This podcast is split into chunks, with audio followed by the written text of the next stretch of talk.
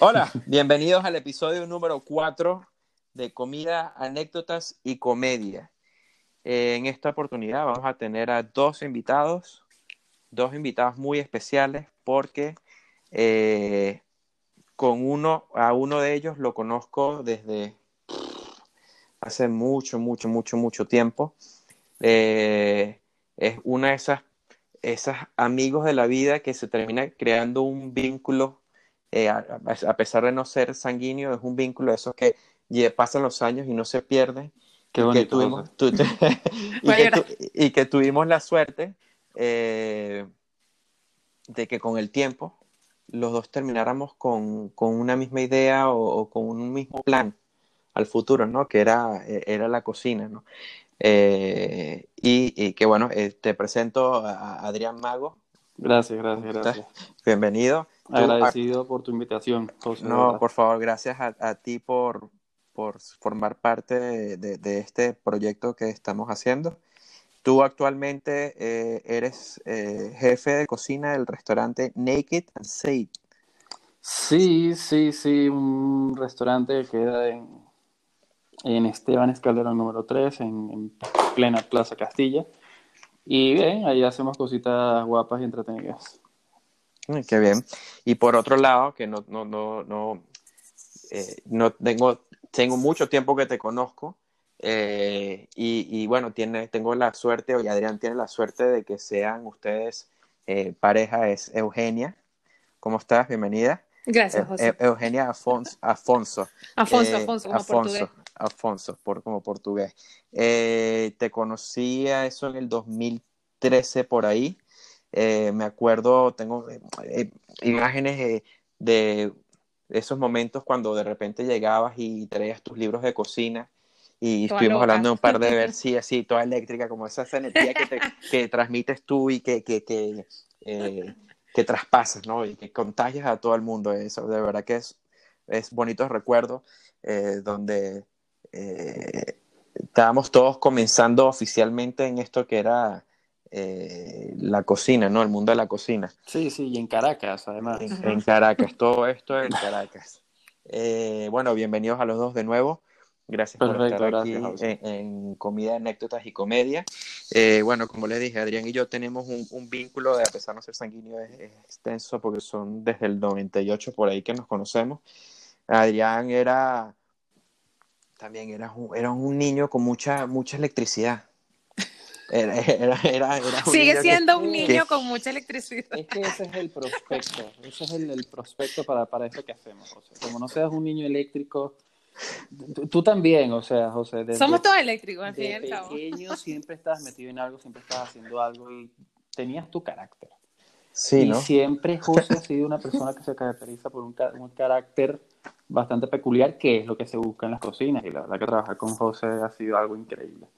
Bueno, durante, durante ese tiempo, pero no sé, hablarnos de eso. Eso es justamente uno de los temas que hablaremos porque eh, después de mucho tiempo hablándolo, comentándolo, tuvimos la suerte de compartir cocina Adrián y yo. Ah, y claro, espero claro, que claro, eventualmente, espero que eventualmente podamos coincidir los tres, eh, sea por el tiempo que sea. No, no quiero ponerle un límite, pero me encantaría porque creo que saldría algo muy, muy bueno de ahí. Sí, lo creo, lo creo, rotundamente. Eh, bueno, vamos a, vamos a ver aquí. Eh, los dos estudiaron en Venezuela, es cierto, ¿no? Sí, yo un año. Eh, Adrián creo que estudió más, porque yo hice, yo hice un curso básico en la Cacerol du Chef, imagínate. O okay. sea, imagínate, y... un año. La cosa, pero... la cosa, pero perdona, José. No, no, no, por favor. De, en, en, Caracas, la, a ver, las escuelas de cocina, por ejemplo, el, el, el oficio, la profesión de cocinero no es algo tan, tan importante. Sí.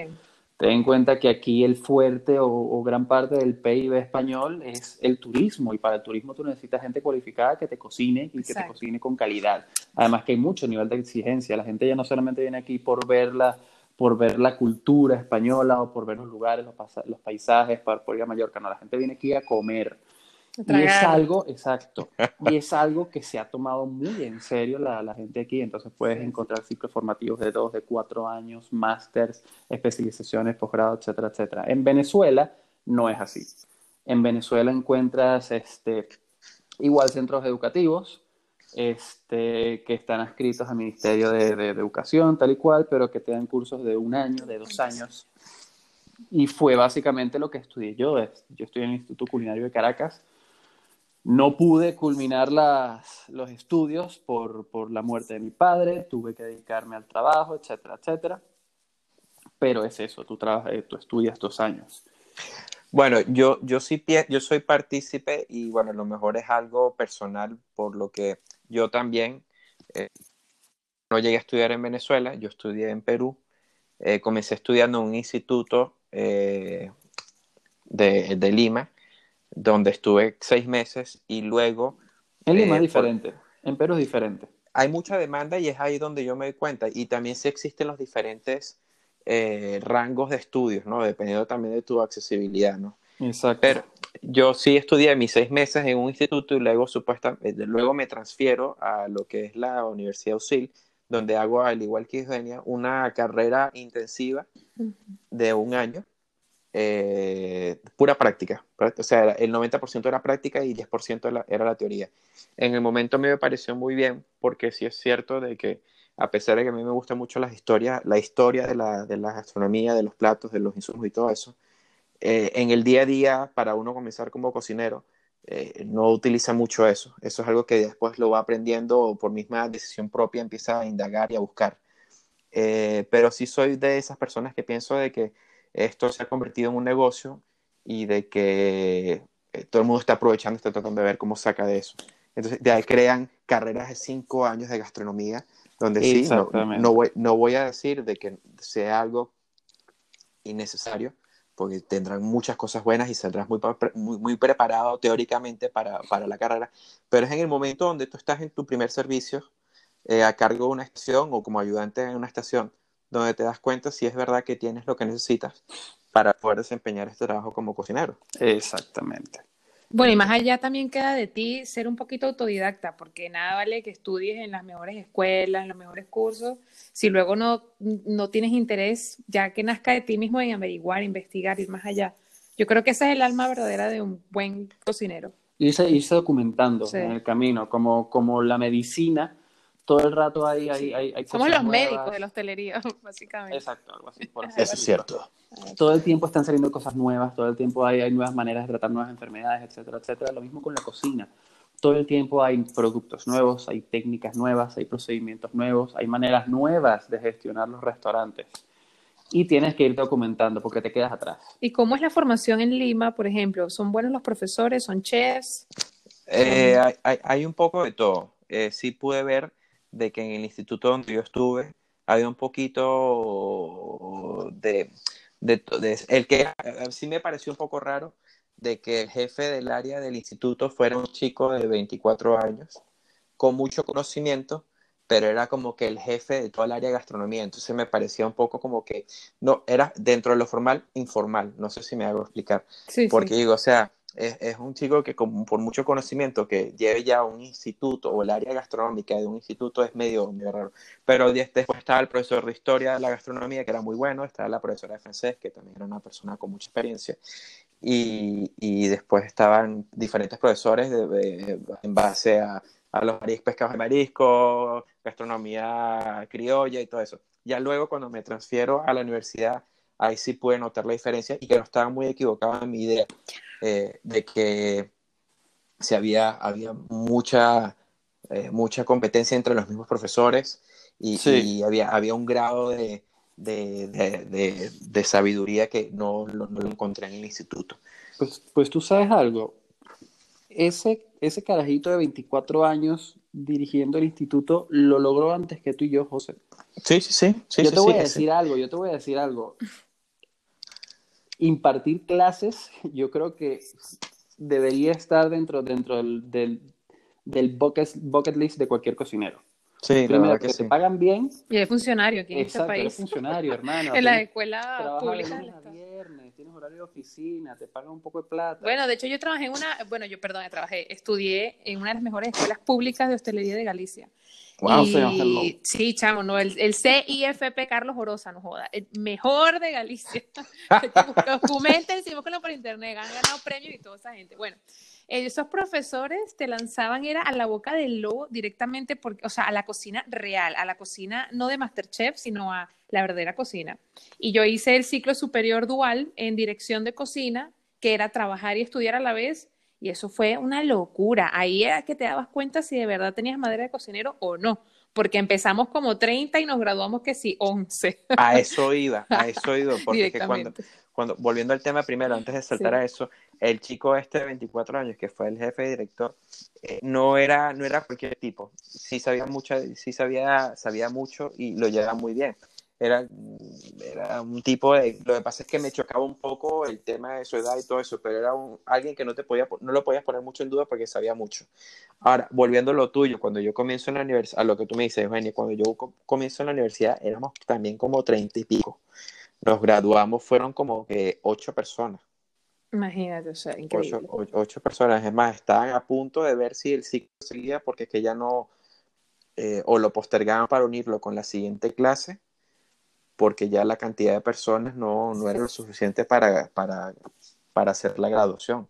Bueno, te digo que Masterchef hizo mucho daño entonces. Sí, sí, sí, yo pienso lo mismo, completamente. Y cuando veo a esos niñitos por las redes sociales, eh, que en teoría no deberían estar jugando con cuchillos, cortando cosas, elaborando cosas. Eh, es bonito porque dices, ay, qué bonito, pero al mismo tiempo dices, o sea, esto todo es un daño a la carrera, pues, y por eso es que nosotros ahorita trabajamos horarios de 10, 12, 14 horas, 5, 6, 7 días a la semana. Sí. Y ponemos toda nuestra vida personal aparte y cobramos uno de los peores sueldos eh, aquí en España. Exacto totalmente de acuerdo. Tú directamente eliges si tener vida y pareja o trabajo.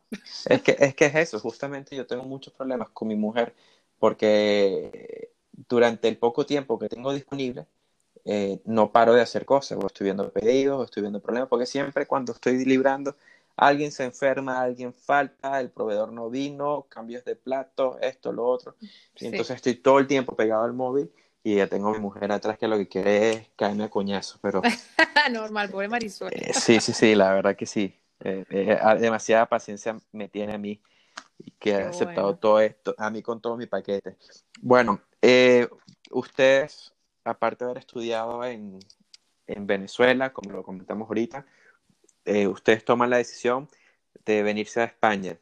esa decisión es debido a todo lo que estaba sucediendo en Venezuela en su momento, ¿no? Sí, sí, sí. bueno, yo, yo porque prácticamente mi familia la pasó muy mal y bueno, obviamente yo tenía que irme sí o sí en algún momento. aparte, aparte que era una época, este, yo ya yo llevaba cierta experiencia profesional en, Venezuela y empezabas a notar la falta de, de, productos, empezabas a notar la, la, la, crisis, ¿sabes? Este, había de repente muy poca carne, eh, la poca carne que podías conseguir de ciertos, de ciertos productores este, era con un precio exorbitante, había muchos productos que sencillamente escaseaban o no habían. Y por eso y muchas otras cosas es que igual, igual decido irme por, por, buscar una mejor vida, porque aquello sencillamente no, no tenía mucha pinta de mejorar. Y, eh. y, a ver, eso es que todo estos temas otro, otro tema de otro debate definitivamente, porque podemos ahondar dentro de la situación de, Venezuela y no terminaríamos nunca. Pero, pero sí, yo creo que, que, acerté bastante en venirme a España porque lo que te había comentado antes, España es fuerte en el turismo y por su gastronomía. Yo creo que cae en buen lugar.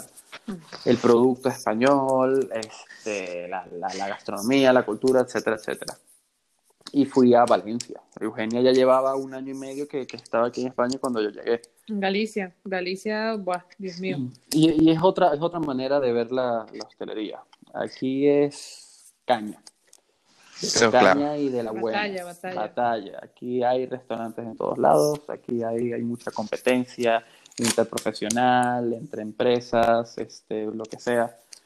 Y hay que, hay que venir preparado. Y como te agarren fuera de base es que como la, yo. la ves mal, la ves mal. como yo que no vine, cero preparada, o sea, imagínate. Pues tú, tú vienes prácticamente con tu experiencia más tú no tuviste la oportunidad de haber trabajado en Venezuela. Nunca, nunca. Además que yo hice, como te dije antes, un curso de cocina de nueve meses en la casa de chef.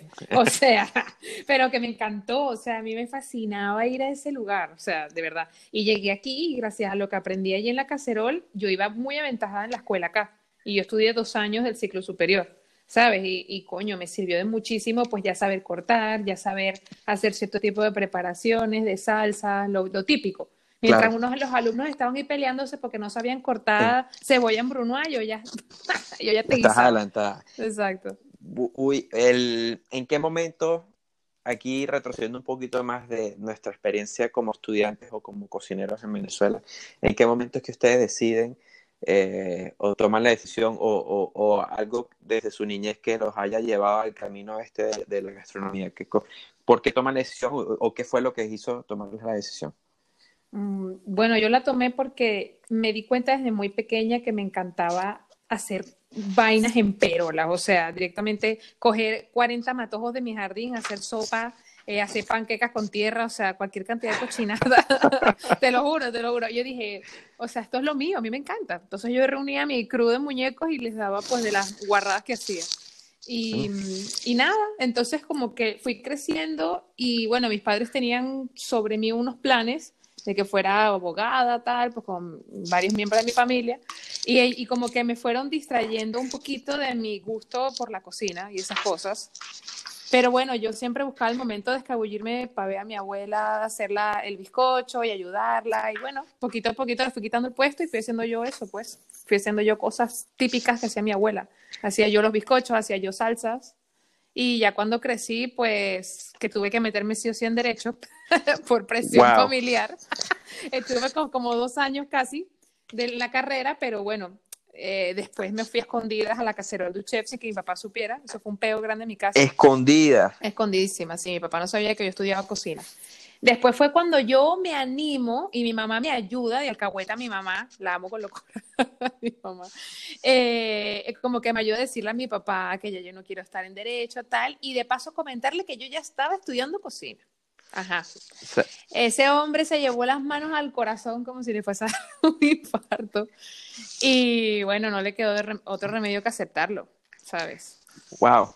Wow. Sí, sí, sí, me dejaste frío. No es la primera vez que escucho. Hay cocineros, hay un cocinero, bueno, uno de los más famosos de Perú, de que su, su historia no es muy diferente a la tuya.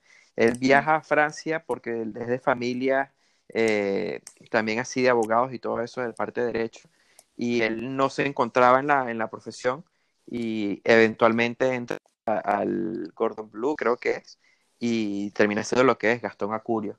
Eh, Imagínate. es muy parecido, de verdad que pensé que eh, no, no, no, pensé que era un caso que se repetía y me encanta, me encanta tener esta historia aquí. Sí, yo tuve muchos feos en mi casa por eso, pues. Pero bueno, mi papá al principio como que no lo veía profesión Después lo bonito es que fue viendo que eso sí tenía salida y que era algo más allá que cocinar en una taguara, con todo mi respeto a las taguaras, ¿sabes? De algo se inicia, porque de algo hay que empezar, las cosas como son. Tú tienes que empezar de lo más mierdero hasta ser el top. Y bueno, él se dio cuenta de que era algo bonito, era algo con futuro, era algo que, ¿sabes? Era una forma de vivir tan decente como cualquier otra. Y lo bonito es que le terminó gustando, pues, y ahora hasta me manda recetas por WhatsApp, a hacer vainas, se anima él a cocinar, ¿sabes? está bien o sea, terminó todo bien, pues, como yo quería. Qué bueno, me alegra. Adri, y yo creo que tu historia a lo mejor no es parecida, pero sí sé que no fue muy fácil eh, que aceptaran tu decisión de carrera. No, no, no, no, es fácil, no es fácil, porque un par de veces escuché que, que estudiar cocina era para los vagos y Hoy por hoy creo que es todo lo contrario. Totalmente. Trabajamos mucho más que un, que, un vago y Definitivamente trabajamos mucho más que un vago, ¿vale? Menos mal. Más que un vago, más, que un vago trabajo. Y cotizamos, cosa que los vagos no hacen. Exactamente, exactamente. Pagamos nuestros impuestos. Pues sí, sí, básicamente este, la, gente no acepta que, que, uno vaya a ser cocinero. Lleva tres años de economía estudiados y sencillamente no me veía, no me veía como, como economista, yo me veía en otra cosa que, que fuese un poco más de la mano con, con, con, lo que me gusta. Y yo cocinaba mucho en casa, al fin y al cabo tuve, tuve que aprender a cocinar. Porque mi madre estaba fuera trabajando, mi padre también, estaba en casa después del colegio y tenía que hacerme mi arroz y mis pechugas de pollo. Y poco a poco fui pues mejorando con, con ayuda de mi madre, viendo cómo mi madre cocinaba, mi padre cocinaba todos los domingos religiosamente, ya fuese el pisillo de atún que también le quedaba, las caraotas. Mi, mi papá con las caraotas es un tema, porque él hacía unas caraotas increíbles. Y él hacía una perola gigante y esa perola guardaba lo que era para la casa y después ponía tapercitos pequeños que él iba repartiendo a todos sus amigos del edificio. Wow. Entonces, ¿sabes? Hay, hay algo más que solamente cocinar. Me di cuenta que la cocina une gente, une personas. Hmm. Y así como mi papá repartía caraotas, a mi casa siempre llegaba, imagínate, este, tarta de plátano.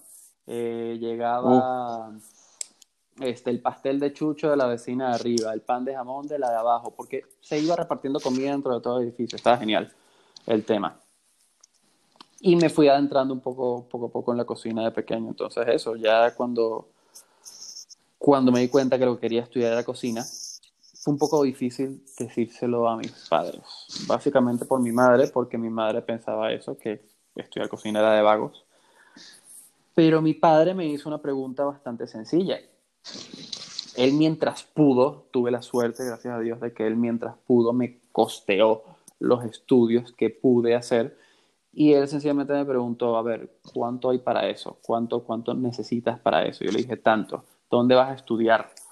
Le dije, voy a estudiar aquí, aquí, aquí, va a hacer esto, esto, esto y esto. Y mi papá me apoyó en todo momento. Mi papá en ningún momento me dijo nada al respecto negativo, al contrario, todo lo que de mi padre siempre ha sido positivo, a pesar de que fue una persona extremadamente estricta. Pero fue la primera y la primera persona que me apoyó dentro de todo esto, y la verdad es que se lo agradezco un montón, porque hasta el sol de hoy lo digo, creo que ser cocinero es la mejor decisión que haya tomado en mi vida, después de muchas otras. Pero fue un acierto porque es lo que me gusta, es mi pasión, y la verdad que creo que dedico bastante tiempo y esfuerzo a ello. Bueno, me emocionaste, estoy, estoy lagrimando un poquito de verdad. Eh, porque ¡Pásale el clean! es que yo no, eh, yo no llegué a, a tener ningún tipo de, de rechazo por parte de mis padres, gracias a Dios. Qué bien. Pero con- conociéndolo, conociéndote a ti y conociendo a, a- a toda la familia, eh, me, me- me puse ahí y, y bueno, eh, me emocioné un poco.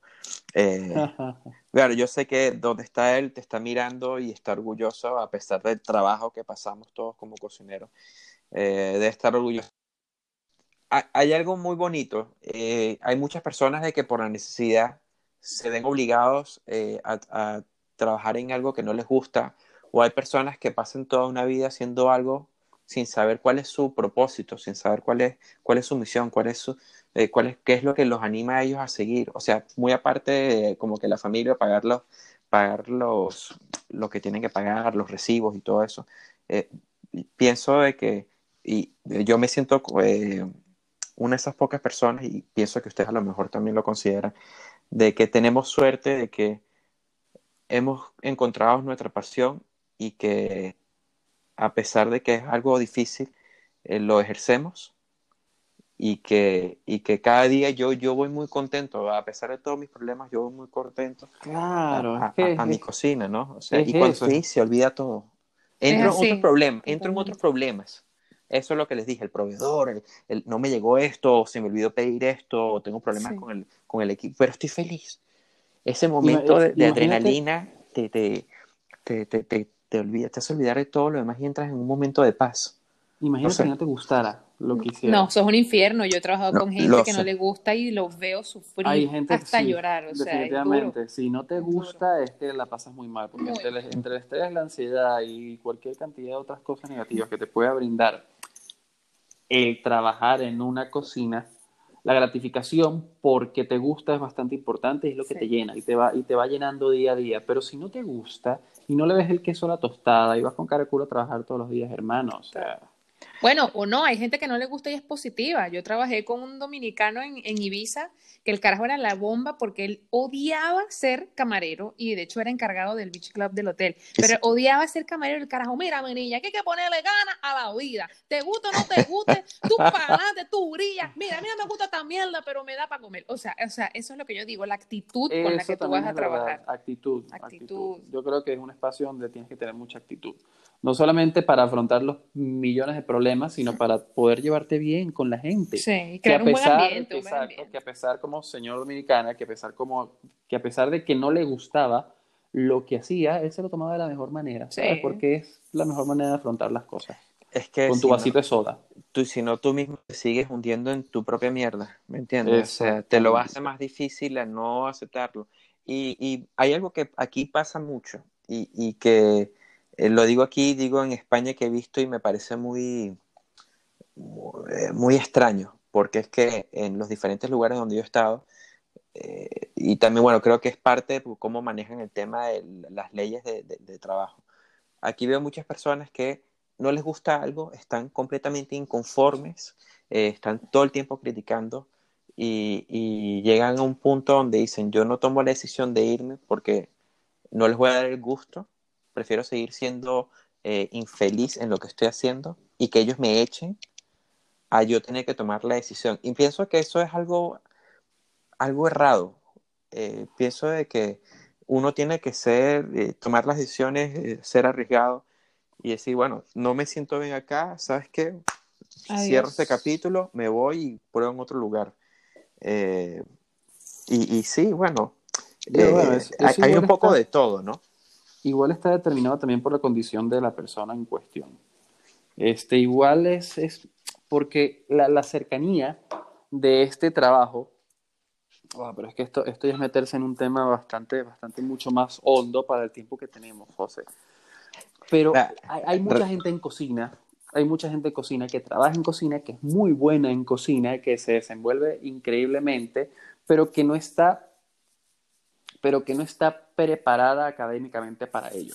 Es gente, son personas que igual no han estudiado, son personas que han empezado a trabajar allí desde el, desde el puesto de office, de lavaplatos, y que poco a poco, viendo cómo se desenvuelve el trabajo en una cocina y viendo cómo se hacen las cosas, van subiendo peldaño a peldaño. Hay mucha tela que cortar en este asunto, José. Sí, sí, sí. Sí que Muchísima. lo hay. Y yo creo, yo creo que yo creo que la gente y las personas que, que, logran esto es porque, porque se, están en ciertas situaciones, están en una situación económica que les obliga a meterse a fregar platos en una cocina. Pero esto te da también algo muy bonito, que es empezar a, agarrarle el cariño y, el amor a la gastronomía y a la cocina, viéndola desde sus inicios. Y Anthony Bourdain lo dice mucho en, en, su libro Confesiones de un Chef, que para todos los cocineros que nos escuchan, por favor, por favor, cómprense el libro de Anthony Bourdain, Confesiones de un Chef, no tiene pérdida. Te sientes identificado si te hmm. gusta la gastronomía y, te has matado en un restaurante, te sientes identificado en la página número uno. No, sí, completamente, completa. Bueno, termina ahí, yo también voy a agregar algo sobre el libro. Entonces, Anthony lo dice él cree y él confía y la persona en la que más confía dentro de una cocina es aquella que está a su lado como cocinero pero que empezó desde el puesto de hoy. Y ese hombre la pasó mal. Y ese hombre la pasó mal, ese hombre la pasó mal, definitivamente. Dios lo tenga en su gloria. Amén. Y él, ella hacía hincapié en eso porque es gente que se apasiona desde sus, desde sus inicios, se apasiona porque le gusta el ambiente donde está, le gusta la gratificación que consigue y que lo conoce, conoce cómo, cómo se mueve un restaurante desde lo más bajo. No, de, verdad que eh, concuerdo con ustedes. Eh, todo cocinero tiene que leer eh, el libro de Anthony Bourdain, Confesiones de la Cocina. Yo ahorita justamente lo estoy volviendo a leer, voy por el capítulo de, de postres y lo que tú dices, en la página uno uno se identifica a mí se me salieron un poco. Yo soy muy emocionado, yo, yo, me emociono mucho. Es muy emotivo. Yo, yo, yo, creo que con la, con la introducción del libro ya estaba llorando. y, es bonito. Es, es, es, eso, ¿no? Te sientes muy identificado al principio y de verdad es algo que tienes que hacer, leerse todo. Y, y con esto aprovecho para, para seguir mi hincapié o lo que yo ya varias veces he dicho de que, eh, señores, la cocina es algo muy bonito. Una cosa es cocinar para la familia o cocinar un plato eh, que te queda bien y otra cosa es eh, trabajar 5, 6, 7 días a la semana meter en una cocina eh, bajo presión con problemas de todo tipo Y, y, no es para desanimar a las personas, sino es para que las personas sepan bien cómo, cómo es la situación. Y esto no, es para gente cuerda, esto no es para gente cuerda. No, no, no, no, de verdad, yo siento que a pesar de que parezco que lo tengo todo bajo control, estoy más loco que una cabra. Y, y que eh, pienso que todos los cocineros de una u otra manera. Si ustedes, a lo si yo tuviera una cámara de 24 horas en la cocina, eh, donde estamos actualmente, bueno, que con todo lo que está pasando ahorita no estamos trabajando, eh, no estamos bien. Ya, eso es verdad. Pierdes, pierdes como que tu, tu esencia. Además que pasé cocinero y que estar loco, pues. No puedes ser una persona en tus cabales, si no, no, entras en ninguna escuela. Directamente te rechazan. Se mandan a tu casa. Estudia Derecho. estás muy sano, por favor, tienes que salir de acá. Por favor, esto no es para ti. Bueno, ahorita vamos a... Ustedes entonces estuvieron en Venezuela, eh, vienen para España, eh, Adrián, tú estuviste en Valencia. Bueno, tú, Eugenio, tú estuviste primero en Pontevedra, ¿no? Sí, sí, sí, estudiando solamente y haciendo pues el, dual como también tenía que trabajar, me iba a, los hoteles de la cadena que me escogió eh, a trabajar o a cumplir con ese horario de estudio-trabajo, ¿sabes? Qué rico. Era uno de esos contratos bajo práctica, algo así. Creo exacto, que sí exacto, Entonces ellos me llevaron a todos lados, me llevaron al Fitura, a los premios Princesa de Asturias a cocinar.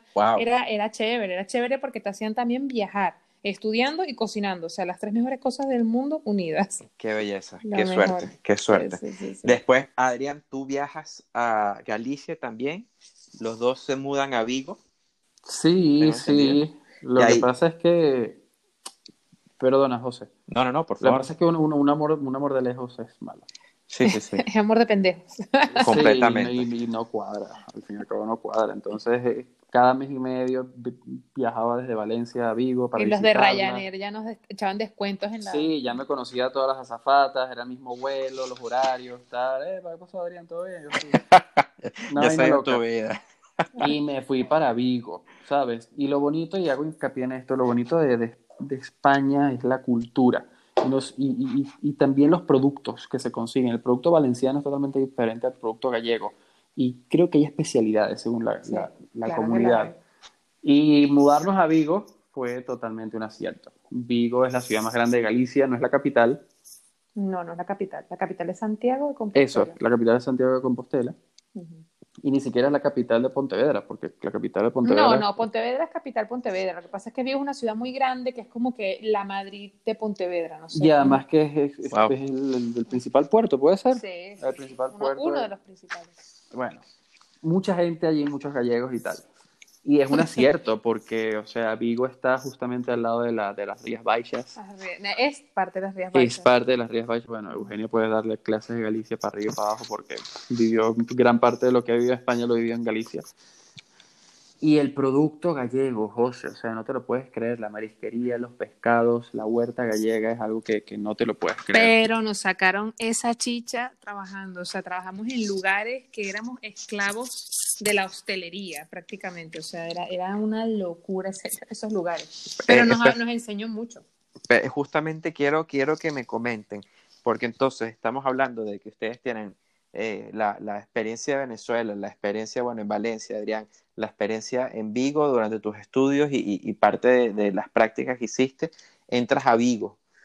Entonces, eh, antes, antes que entre mucho en detalle y después sé que ustedes se van al País Vasco, donde estudian eh, un máster, ¿no? Exactamente, en el Basque Culinary Center. Eso fue una locura porque no nos esperábamos entrar. O sea, nosotros aplicamos a ver si caía suerte. Juntos, al mismo máster, que igual elegían a ella y a, mí no. no. pero bueno. Porque hay varios filtros para, para entrar al, el Basque Culinary Center. Sí. Entonces te hace una entrevista, la, la directora del máster, tienes que enviar... Tienes que enviar un currículum, tienes que enviar este, como una especie de carta, motivacional, queda como una especie de concurso solamente. Ah, también. Parte del proyecto. Un proyecto, tenías que presentar una especie de proyecto gastronómico y de 140 a 160 personas solamente elegían a 30.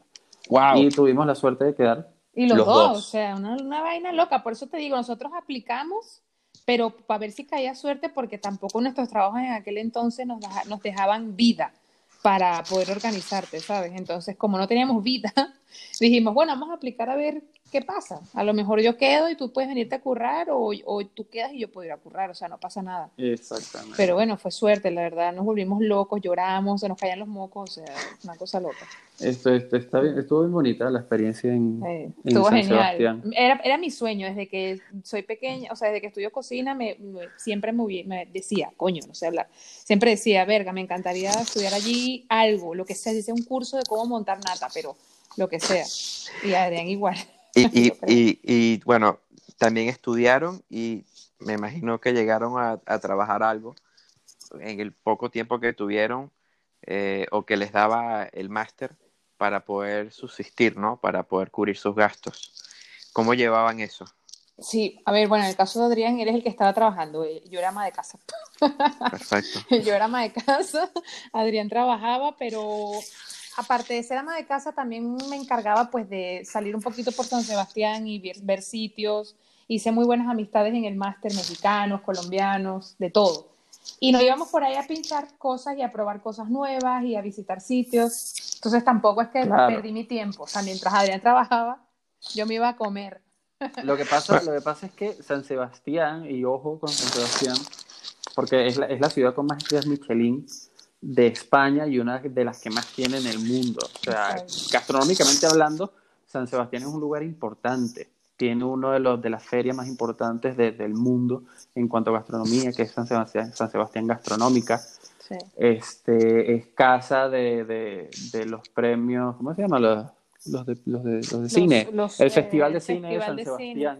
Exacto. Entonces, la, la movida cultural en San Sebastián es muy heavy, muy heavy. Muy y gastronómicamente hablando, es mucho más pesada. O sea, tiene restaurantes como Arzac, eh, Verazategui, Arguiñano, Arguiñano, este, el Aquelarre. El Aquelarre, ¿cuál más? Es increíble. El, ¿cómo se llamaba? El Yatecha este.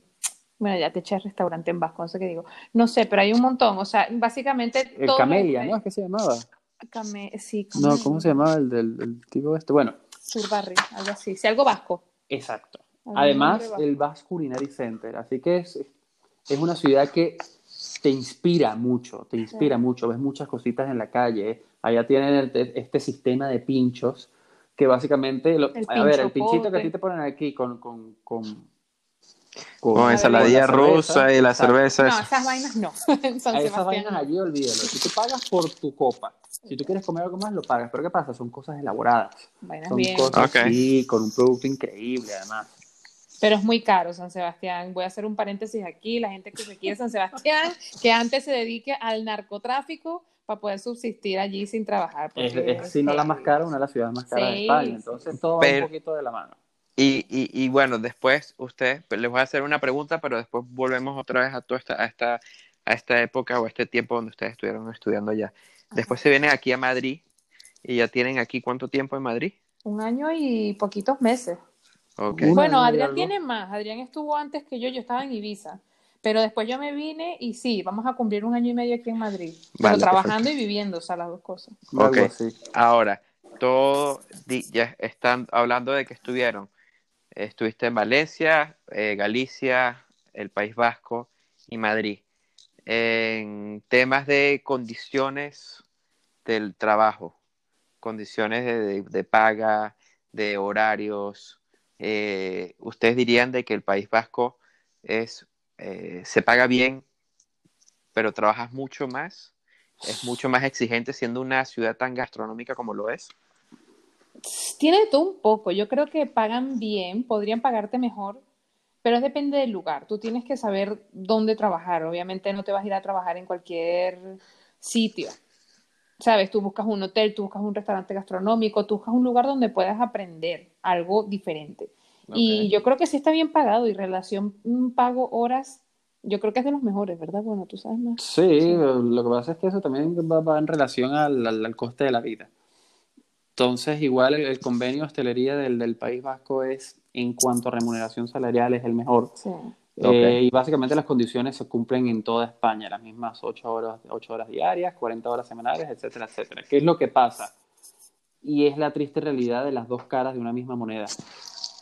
Que por un lado tienes a los hoteles que sí te cumplen con, con tu contrato colectivo, colectivo, etcétera, etcétera, que sí te cumple con, con, con las cosas que están marcadas dentro del contrato, tus 40 horas semanales, etcétera, etcétera. Y está el otro lado, que son los restaurantes.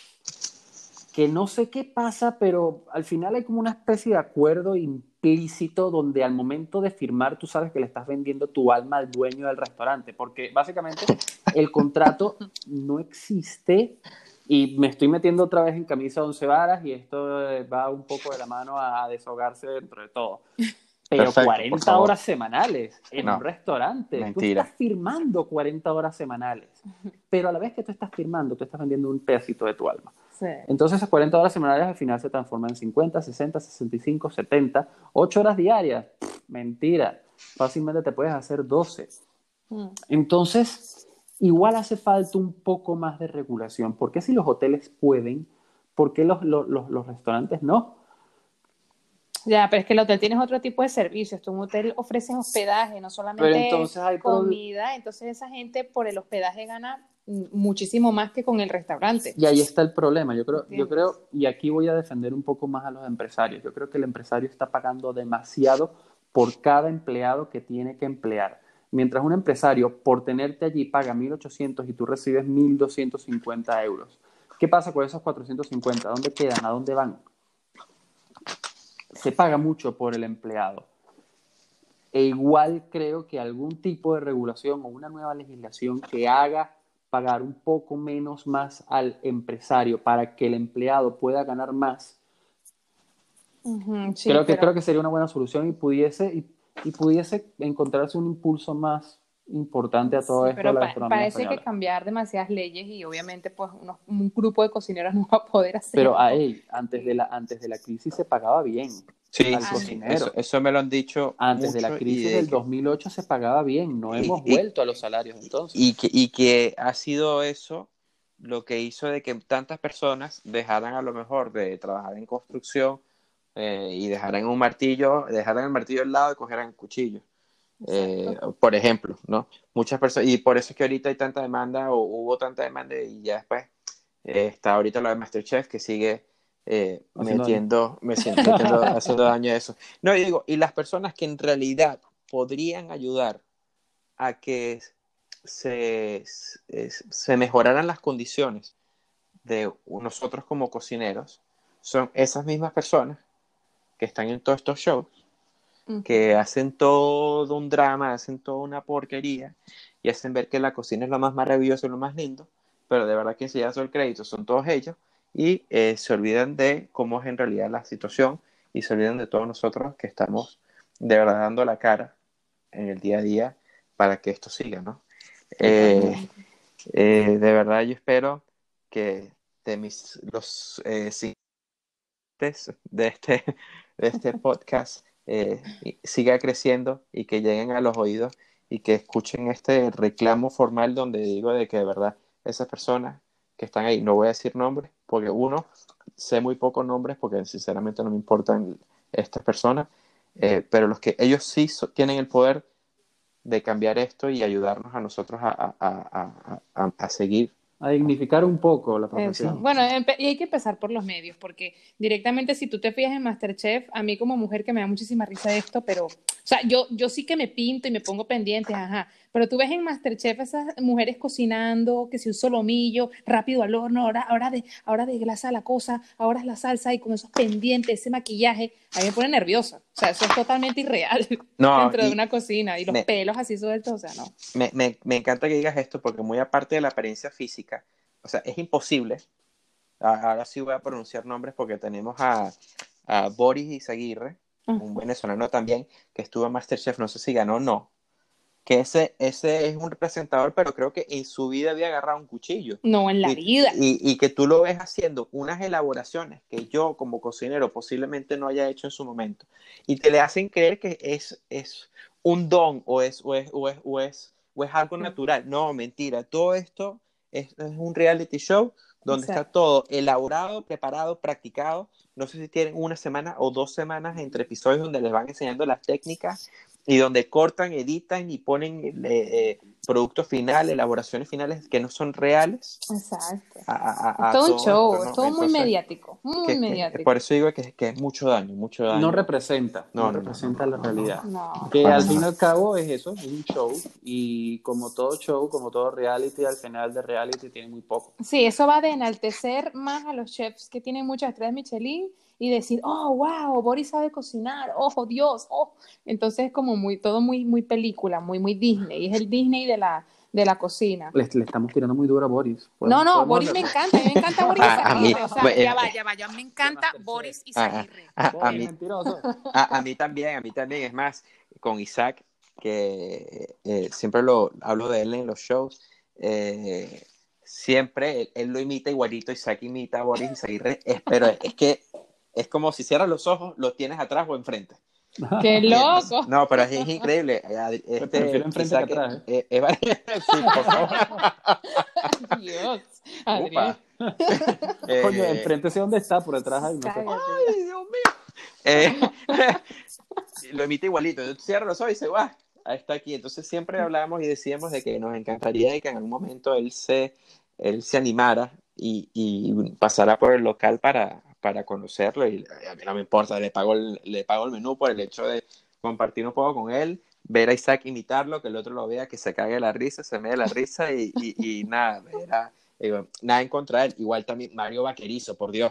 Ay, buenísimo, me encanta Mario Vaquerizo, que también que desde, desde Perú lo veo yo con Mari, que es mi mujer, eh, en, el video este musical de Me da igual, me encanta, nos me damos la risa porque no sabíamos qué clase de de injerto, qué clase de persona es, pero es que cada vez que lo veo me veo la Con el hecho de verlo me meo. Entonces, bueno, él y la mujer, los dos son asombrosos. A mí me encanta su música, la verdad. son muy buenos, son muy buenos, pero, pero, nada, o sea, y no son cocineros. Lo hicieron muy bien editando, eh, editando el programa, pero no son cocineros. Que, que, que ellos también podrían ser la voz para tratar de mejorar estas condiciones nuestras. Exacto. Eh, ahorita ya hemos hablado un poquito de toda su trayectoria en los últimos años como cocineros y estudiantes. Eh, ahora hablamos un poquito de nuestra realidad actual, donde ya cada uno está posicionado eh, en, su, en su trabajo. sí dije dónde estás trabajando tú, Adrián, pero Eugenia, no llegué a decir que tú estás como jefa del restaurante del Centro de Innovaciones del BBVA. Exacto, sí, no es tanto un restaurante, sino que es como un servicio más privado para la gente del BBVA. O sea, ellos encargan ahí sus catering, vienen a comer, o sea, nosotros como que les hacemos las preparaciones de para todos sus eventos. Ellos hacen allí muchos eventos, muchos meetings, reuniones, o sea, cositas de ese estilo. ¿Y tienes tú eh, como jefa eh, toda autoridad o, poder en creación de estos platos o hay eh, cierto tipo de patrón que tú tienes que seguir o ya está todo eso determinado? No sé, cuéntame cómo, cómo es tu función como jefe. A ver, yo tengo por encima de mí a un jefe ejecutivo que es el que dirige pues eh, todos los centros de mi empresa, porque mi empresa se dedica más que todo a centros corporativos, ¿sabes? Son para, ya es más para privados, no es como ustedes que tienen un restaurante abierto al público, tal, no. Entonces mi jefe me, me deja mucha libertad, sí que es verdad que me deja hacer lo que a mí me dé la gana pero siempre tengo que consultar, siempre estoy sujeta a la consulta. Oye, mira, ¿será que puedo poner, yo qué sé, eh, chuletillas en vez de el ragú, por ejemplo? O sea, siempre tengo que consultar. Pero como yo he, ellos han visto en mí que no soy de estas que inventan vainas locas, ¿sabes? Que si lechuga con, con plantas de... Cogollo, cogollo con tofu en salsa Con salchicha, sí. Ellos saben que yo no voy a inventar nada del otro mundo, entonces ya como que me dejan a mi ser. O sea, ya no tengo que consultar tanto como antes cuando inicié, ¿sabes? Entonces está, está chévere porque soy yo la dueña de mis cosas, de mis pedidos, de mis menús, de cosas que quiero elaborar nuevas. Una vez le hice arepitas, les encantaron. Es que, eso, es, eso es lo bueno. Eh, pienso yo, yo lamentablemente no me siento muy identificado con la cocina venezolana. Es, es más, sé muy poco, pienso yo, considero yo, eh, de lo que es la gastronomía venezolana. Me identifico más con la cocina peruana. Mm. Eh, pero pienso de que uno tiene que justamente como cocinero tiene el deber de poder eh, aportar su conocimiento y, mostrarlo en el plato y, hacer que lo, mucho o poco que uno sepa, eh, transmitirlo en ese plato a personas para seguir rompiendo esas barreras de, de esas fronteras, perdón, y que la gente pruebe nuevas cosas, ¿no? Eh, mi, mi, pregunta, lo que te dije esto, el tema de creaciones, es que ahorita estamos viendo de que hay una cantidad de de grupos, de que cada vez la idea ahora es no abrir un restaurante, o sí, abrir un restaurante, pero con la proyección de seguir creciendo y eventualmente convertirse en un grupo. Eh, estoy llevando a tratar de buscar las estandarizaciones, a tratar de buscar que todo sepa igual, depende si tienes ya diferentes locales, y que todo, a donde tú vayas, digamos que tú vas aquí a un local que está por Bravo Murillo y te comes entonces un, eh, una paella y entonces la paella tiene que saber igual a la que te vas a comer por nuevos ministerios o por el centro. Eh, lo digo esto porque es que esto está pasando mucho y poco a poco eh, se están quedando a un lado, diría yo, espero y espero equivocarme, el tema este de crear un local o, y, ser único y mantener ese sabor y, y se está viendo que eh, cocineros y personas que no son cocineras que se han convertido en, cocineros eventualmente ya no tienen ese poder o potestad de poder crear y, pienso que es algo que eventualmente pasa y que pasa en todas las cadenas como Domino's Pizza, McDonald's, Burger King, eh, pero que ahora está pasando con lo que es la comida tradicional. y pienso que no sé si es como un daño, es algo que eventualmente iba a pasar, como ya lo dije, pero sí pienso que a uno como cocinero lo está limitando, por ejemplo. ¿Qué piensan ustedes? pues es que es un tema. otro programa, ese, es, una hora, ¿eh? Por bueno, ya. Es que, es que sabes, sabes qué? que yo, ya ves, yo no te conozco desde hace tanto tiempo como Adrián, pero yo sé que tú tienes un talento muy demasiado explosivo y arrecho y que tengas que trabajar en un sitio donde todo esté ya escrito, estandarizado y que no pueda ser muy libre, ay, eso no sé, eso tiene que ser de locura. No sé. Eh, eh, es un poco frustrante. Eh, lo que sigo, no es por criticarlos, porque al final le están generando trabajo y están generando que la economía crezca y, en, un principio, y en un principio no era así, ¿no? Pero sí pienso de que limita mucho a uno como cocinero toda la parte creativa. Eh, Exactamente. pero Adrián y yo estuvimos trabajando en un lugar eh, juntos, que fue después de mucho tiempo hablándolo, cuando ya los dos eh, definimos o sabíamos de que tanto él como yo estudiábamos cocina, íbamos, íbamos hacia el mismo enfoque. tuvimos la oportunidad de trabajar casi tres meses en un mismo local. Y sin, em, en, ese, en ese momento todavía se, se, hacía mucha elaboración, ¿no? No necesariamente la, un restaurante normal, pero sí se había más elaboración. Eh, y bueno, tú, Adrián, ahorita no estás ya eh, en esta empresa, tú te has cambiado. Y, Exactamente. pero, pero tengo, tengo mis opiniones. ¿Tienes tu opinión? Sí, es que al final, a ver, los que somos cocineros de corazón ya concordamos en lo mismo. Yo creo que la gratificación de todo esto de trabajar en una cocina es eso, es la capacidad de crear y de poder rentabilizar y ganar dinero con lo que creas. Porque si tú ganas dinero con algo que tú creas, que quiere decir que gusta. Y hay una, una gratificación que se retroalimenta a sí misma. ¿Qué pasa? Que poco a poco esto de la gastronomía y mientras, y mientras se están creando nuevos grupos gastronómicos donde se intenta estandarizar todo, te dando cuenta que más allá de un cocinero te estás haciendo una persona, una pequeña pieza dentro de, un sistema de ensamblaje. Porque la cocina dentro de ciertos restaurantes se está convirtiendo en eso, en ensamblaje. Igual darle un poco de punto a la carne, igual cocinar el pescado, pero al final se abren bolsas, se ponen, claro, totalmente estandarizadas y con, unos, y con unos parámetros de sanidad importantes. Pero es a lo que se está llegando en abrir bolsas, echarle en la sartén, calentar un poco y servir. Y eso, lo que estabas comentando tú, José, te anula como cocinero. Y nada, de allí puedes desarrollar lo que tú quieras. Tú puedes hacer un programa nuevo directamente con este tema. y estoy seguro de ello. Sí, sí, sí. Bueno, pero desarrollarás otras cosas, pues, a nivel de, de gestionar equipos y de... uf, Es que ahí es donde está, todo tiene su pro y su contra. claro. Eh, esto en ningún momento quiero aclarar que es una crítica a todos esos, a todos esos tipos de, de grupos o de proyectos. Es algo que eventualmente iba a pasar y ya está sucediendo. y tiene que haber de eh, todo, pues. Claro, claro, claro. Pero sí es cierto de que eh, se le da la oportunidad a personas para que puedan crecer, donde a lo mejor tengan poco o nulo conocimiento en cocina y que lo poco que puedan ir aprendiendo los conviertan en una persona que pueda gestionar, como tú dices tú, Eugenia, un equipo donde Exacto. gestionar toda la parte administrativa y es una experiencia completamente válida. Eh, Bueno, y y- Adrián me ha contado que ha salido gente de ahí, o sea, que ha empezado gente en el office y ha terminado de, de, de cocineros, de segundos, o Sí. sea, eso es algo tremendo. Sí, sí, sí, sí, sí, sí. Eh, ahí está Vladimir, que trabajó con, con Adrián y conmigo en este local. Él comenzó como friegue y yo después para, eh, como apoyo a, la empresa, volví a este local y, era prácticamente el que llevaba la cocina. O sea, también todo depende de la persona, las aspiraciones que le estuvimos hablando antes, las aspiraciones de crecer, de ser cada vez más. Eh, pero es, una, es una empresa que da oportunidad. Y, esto es todo, porque también es- estamos hablando de que yo no quiero dar nombres, pero los que me conocen saben de qué empresa estoy hablando, pero esto pasa lo mismo en Vips, que es una, una, una, una cadena, un grupo aquí en, en España. Esto El pasa, grupo VIPS en general, ¿no? el grupo Imagino. VIP es así, o sea, sí, sí, sí.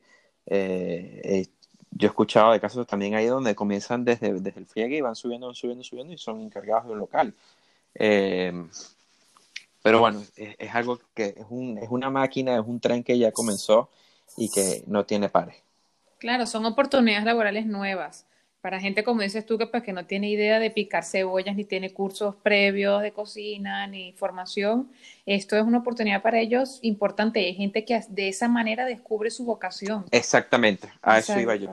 A eso justamente ahorita que lo estoy haciendo, que es lo que les digo, si ustedes ven de que la- una compañía les da la oportunidad de que ustedes tienen lo que se necesita para poder seguir creciendo, ustedes no se queden atrás y decidan eh, ya tomar la decisión en crear una profesión oficial de esto, ¿no? Hacerlo oficial, tratar de tomar un curso, crecer, indagar un poquito, leer, buscar, Exacto. que, que- que es la oportunidad. Bueno, eh, eh, yo sabía que este, este episodio se iba a extender eh, eh, y, y me encantó porque es lo que, lo que siempre trato de decir. Esto es un proyecto que, que, que he estado pensando y lo he hablado muchas veces. Eh, en ningún momento busco ser un influencer. Si llego a hacerlo, trataré de, de, eh, de usar eso como una herramienta para a- ayudarnos a todos en el sector Un influencer Eh, culinario. culinario completamente, me encantaría. Eh, pero más que todo es tratar de, de lo que hablamos al principio, ¿no? De, de mostrar la verdadera cara detrás de, de, la puerta de la cocina, de los fuegos, de cuando uno se corta, cuando uno se quema, que no, no, no hablamos en eso en realidad, pero eventualmente podremos hacer otro episodio donde indaguemos un poquito más en experiencias o mismas anécdotas eh, de, de la cocina. Eh, pero bueno, les doy las gracias de verdad por haber estado eh, conmigo hoy. Tienen unas palabras para, para despedirse de- del cuarto episodio de Comida, Anécdotas y Comedia. A ver. Sí, a ver, yo creo que la cocina es algo que debe- debería impartirse desde el primer grado, a ser posible. Me encanta. Cómo cocinar y cómo manipular y conocer lo que te llevas a la boca es algo imprescindible en la formación de toda persona. Yo no concibo gente de 35 años que no sabe hacer un arroz. A ver, hombre. YouTube. No, es que de verdad lo, lo considero algo sumamente importante, algo, algo troncal dentro de la formación de toda persona. Bueno, tu hermano aprendió a hacer arroz a los 30. Imagínate. Javier. Este, Sí, Javier. No Y me le, jodas. le enseñamos nosotros en Bilbao a Qué cómo hacer un arroz. Coño, Pero más- coño, Javier, por Dios. Pero bueno, está bien. Saludos, cuñado. más allá de, de saber cocinar es entender, es, es igual un poco de nutrición, un poco de, de- de- de- del producto que ofrece tu país, de, de lo que, de lo que tienes a mano, de, lo que, de cómo puedes trabajar los productos que te ofrece tu, tu- tu tierra, tu Explotar lo que te tu rodea. ciudad, tu país, explotar lo que te rodea. y darle valor, darle valor a la tierra, darle valor a las tradiciones, darle A la valor a las Pachamama. tradiciones, es. a la Pachamama, darle valor a la cultura que se está perdiendo poco a poco. Y la mejor manera de conocer un pueblo es a través de su gastronomía. Mic drop. Me encanta. Mic drop. Me, me Bueno. encanta, me encanta. Pues yo no sé, yo también pienso, o sea, opino, comparto la, la misma, en la misma cadena de lo presidente de Adrián. Me gusta, o sea, lo, lo comparto porque pienso igual y yo he visto mucha gente que tiene titulazos y que deja mucho que desear y también he compartido con gente que sin saber nada tienen un amor increíble por cocinar. Y yo creo que todo está en la actitud y en las ganas que tú tengas de, de salir adelante como cocinero o como camarero, como cualquier ficha que seas de la hostelería. Todo es actitud, todo son ganas. Y amor, por supuesto, por lo que haces. Y nada, voy a aprovechar pues para agradecer a, a- a mi papá que me apoyó siempre en este camino loco de la hostelería, tanto económicamente como a nivel emocional. Y mi mamá que siempre fue una alcahueta, o sea, no tengo que agradecer nada porque me hizo todo el camino. Así que bueno, Yo también, yo también agradezco a mi papá y a mi mamá. sí. qué copio. No, Es no, que, no, es que eh, al fin y al cabo son los que están allí. Sí, los padres Tus son los que padres siempre son los que te apoyan, los que te agupan en todo momento. Y de una u otra manera, directamente o indirectamente, han aportado o han ayudado a que uno tome la, a que tomara la decisión, ¿no? Exactamente, exactamente. Exacto, así que gracias padres por creer en nosotros. No somos Verazategui, pero Pero para allá vamos. para allá vamos. Cuando tenga mi estrella. Mi tesoro. Bueno, eh, voy a hacer un, un poquito aquí de, de publicidad con solida- de solidaridad por, por el tema. Eh, y reparo eh, en López Hoyos. Eh, siguen abiertos. Eh, ellos hacen todo tipo de reparación y están ofreciendo en estos momentos de, por el coronavirus reparaciones a domicilio. ¿Ok? Coño, eso Así es que- innovación. innovación total. Así que si ustedes tienen algún tipo de problema, Isaac, Isaac, eh, con el móvil, eh, puedes Ujú. llevarlo al irreparo de López Hoyos. Eh, ahorita su, eh, su horario de atención son de lunes a viernes de 10 y media a 2 y luego de 3 a 7 y media y los sábados de 11 a 2 de la tarde. Así que bueno, ojalá eh, esto ayude a que puedan, puedan mover un poquito eh, la clientela y que, Y ayudar que a la se puedan gente ayudar que se le mutuamente. jode el móvil, pues, ahorita. Efectivamente, ahorita imagínate que se te dañe el móvil con todo lo que está sucediendo, no poder estar metido en Instagram o poder grabar un episodio. Horrible, te mueres. el parchís, El no parchís, jugar el no, parchís. chamo, te mueres. Ay, no. Y debo, bueno, cabe acotar que los, los, los productores de pantalla de Irriparo López de Hoyos son excelentes. O sea, eh, yo soy la persona más destructora con los teléfonos y llevo un año con el iPhone XS y no se me ha roto nada. O sea, ese protector es la bomba. Los protectores Eh, de gel. Es, estos que son, que, que tienen como que nanotecnología, algo así, que Una se autorreparan. así. No sé, Sí. se- como que le sale otro brazo, ¿sabes? O sea, se mueve Exacto. la rechísima. 80% cristal, Sí. 20% cosa loca. Si, Iron Man, si Iron Man existiera en la vida real, ese fuera Total- su protector de totalmente, totalmente, Exactamente. totalmente. Una mejor referencia, sí, señor. Tony Stark Perfecto. approves. pantalla. Tony Stark, proof, ahí está Robert Downey Jr.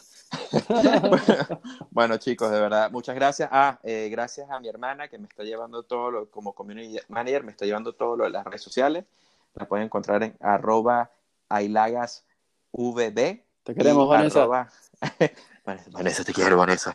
Y eh, en a- arroba un pedacito de Vane. Eh, los, ustedes otra vez preséntense, digan las redes sociales si quieren, si quieren darlas, por supuesto. Y, y bueno, de nuevo, otra vez gracias por, por compartir esta, esta hora conmigo. Pues nada, yo te agradezco a ti, José. Eh, bueno, Eugenia Afonso por aquí para servirles. No cocino a domicilio. Eh, Perfecto. y mis redes sociales son Eugenia Afonso en Facebook y en Instagram está más complicado porque lo tengo así a propósito para que nadie me chismosee y es piso piso eugx.af. ¿Y tú, colega mío? Yo, a ver, yo gastronómicamente no me muevo por redes sociales, pero, pero, ojo, este, si necesitan ayuda para cocinar con lo Exacto. poco que tienen, que ahorita andan una, una foto dando vueltas por ahí por internet de cocineros serios que igual quieren aportar un poco su grano de arena. que no sepa, Si no pregunte tienen- sin pena. si Mira, no no, sé hacer arroz. Si no tienen idea Javier. de cocinar, si quieren igual resolver la comida con poco dinero, si quieren rendir su dinero, si quieren saber qué comprar y cómo comprar o cómo cocinar lo que compran, eh, eh, búsquenme por Facebook, Adrián Mago Moya, eh, o por Instagram, arroba aamago, y envíenme, yo qué sé, la foto de su, de su, de su nevera, o sus preguntas, o sus inquietudes, lo que sea. Exacto, ahí no nos movemos, como bien dice él, gastronómicamente, o sea, no tenemos un perfil netamente gastronómico, pero de nuestras historias, pues siempre publicamos ideas y, y hablamos paja y esas cosas de cocina. Y nada, y preguntar sin problemas. Mejor culturizar a la gente que gente inculta. Yo Me, sé, me encanta. Bueno, como, como dijo la sabia Belén, una compañera eh, nuestra de, de Adrián y mía durante esa apertura local, eh, espero que todo esto pase rápido para poder comprar una botellita, Sí, sí, sí, una botellita de alcohol y poder, y, y poder. Una o dos una caja. Las que vengan, lo de verdad, lo que una vez que superamos todo esto y que de verdad espero que sea lo más pronto posible, nos podamos ver y, y compartir ya estas anécdotas en, en vivo y en directo. Sí, vale, seguro que sí. Seguramente. Gracias, José. bueno, por la gracias a ustedes, los quiero y los extraño, espero, espero que estén bien y espero verlos pronto.